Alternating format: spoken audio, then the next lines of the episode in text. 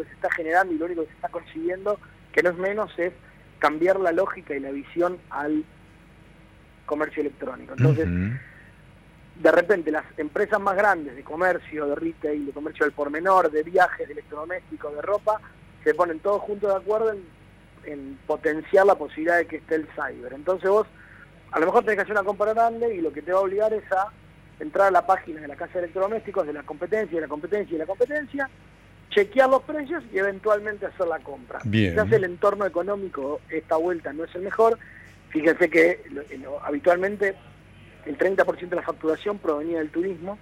¿Por qué? Porque era el momento donde, che, meto ahora el paquete para irme a Brasil, ya lo empiezo a pagar en 12 cuotas, pero bueno, la, incertidumbre del dólar, del viaje hacia el exterior, de la posibilidad de viajar, por ahí va a ser que este cyber carezca de ese rubro o no sea ese rubro el, iluminado de todo como todos los años. Pero me, pero me dijeron igual que, eh, por ejemplo, pasajes aéreos están dentro de esto, ¿no? Sí, sí, estar están todos, pero por ahí, bueno... No tenés destinos. Claro. quizás no sea para el consumidor decir, bueno, a ver, me saco un pasaje a Brasil y si después no sé qué pasa, entonces puede haber un poco de peros en esa mm. cuestión, pero no obstante ello, si uno busca, si uno busca va a encontrar ofertas, hay que tomárselo con paciencia, buscarlo, digamos. Esto tiene una función de costumbre y una función evangélica, evangelista o educativa. Es decir, vamos de cara a que el usuario pueda eh, eh, animarse a consumir online. Bueno, todos los años la cantidad de transacciones, la cantidad de, de oferentes, la cantidad de usuarios, la cantidad de compras, siempre le gana a todos los datos. Y sobre todo a la inflación, porque vos decís, bueno, habiendo inflación de X por ciento, año tras año crece, no, le gana la inflación también. Entonces, el hecho es, hay más marcas sumadas, sí, van a entrar y van a ver que marca, hay marca de ropa, marca de electrodomésticos, de zapatillas, de ropa deportiva, bueno, turismo, como dijimos recién. Es una cuestión que tiene que ver con animarse a participar. Y en general lo que, lo que logran y lo que van logrando es que cada vez hay más marcas participando de tamaños totalmente diferentes. O sea, están las grandes casas de electrodomésticos, pero también hay pequeños productores de, ropa de algunos lugares del interior, vinos, bodegas, etcétera.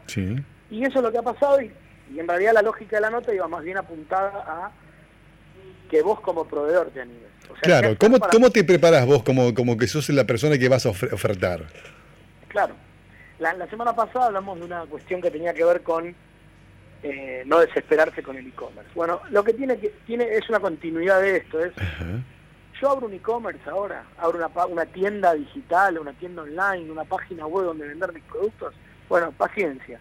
Es un camino, es un aprendizaje que está encima. Así como vos limpiás los vidrios de la vidriera, hay que mantener la página web, hay que mejorarla, hay que darle más tracción en las redes, hay que esperar que haya consumidores que validen las compras que hay, etcétera, etcétera. Entonces, desde ese lado, lo que tiene que ver es, bueno, animate a participar si vendés electrodomésticos en la ciudad de La Banda, por ejemplo, animate a participar, animate a tener tu página online, acercate a ese mundo porque vos nunca sabes.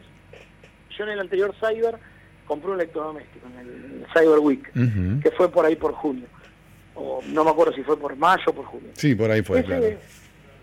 Ese mm, eh, terminé comprando un electrodoméstico que lo encontré buscando y buscando y buscando. Me lo tardaba en entregármelo. Digo, después fijar dónde lo compré. Lo compré en una casa de Oberá Misiones. O sea, yo nunca en mi vida lo hubiera comprado esa casa, pero por mi casualidad no había forma de que yo le compre algo a esa persona de Oberá Misiones. Lo que genera la diferencia es que ahora, como proveedor, le puedes vender a todo el país indirectamente y sin saberlo. Entonces, el que hoy está en Santiago, está en la banda, tranquilamente podría generar un acceso a nuevos clientes, nuevos proveedores, nuevas opciones de facturación y obviamente en este año que comercialmente, tenemos que decirlo también, no fue gran cosa, no fue gran cosa, eh, puede ser un impulso que te animes a ponerte en regla desde lo virtual, desde lo digital, y que te animes y que pruebes, que te equivoques, no, hay, no hay mayores riesgos, porque hoy las validaciones de pagos, la tecnología es muy está muy accesible, muy a la mano y aparte muy es muy segura. O sea, la Cámara Argentina de Comercio Electrónico, que es la que organiza esto, tiene unos altos estándares en, sus prácticas comerciales, fomentan todo el tiempo las capacitaciones, o sea que anímense y participen porque no va a reemplazar el 100% del comercio, pero va a llegar a un punto donde no es no es posible no estar ahí, o sea, no es que es imprescindible.